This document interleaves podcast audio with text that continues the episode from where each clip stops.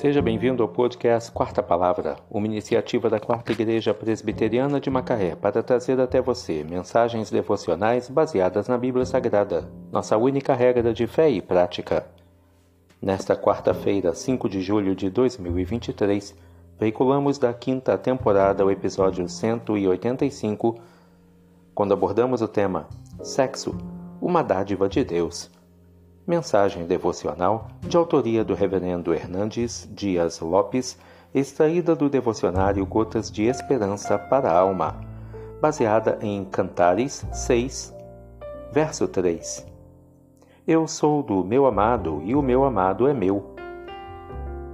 Ele pastoreia entre os lírios. O sexo é um presente de Deus. Pode ser usado como fonte de bênção ou como arma de morte.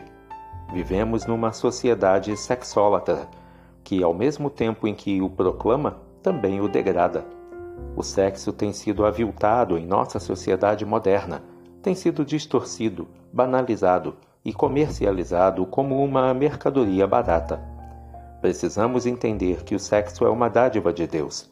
O sexo é bom, é santo, é puro e deleitoso. Deve ser experimentado dentro do casamento.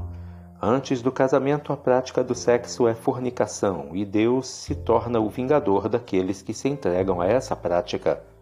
Fora do casamento, a prática do sexo é adultério.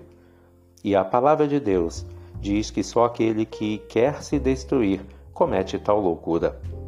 A Bíblia diz que digno de honra entre todos é o matrimônio e o leito sem mácula.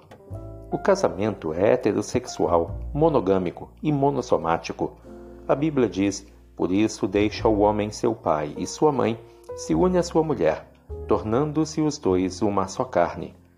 O sexo é uma dádiva de Deus para ser usufruído em santidade e honra dentro dos limites sacrossantos do casamento.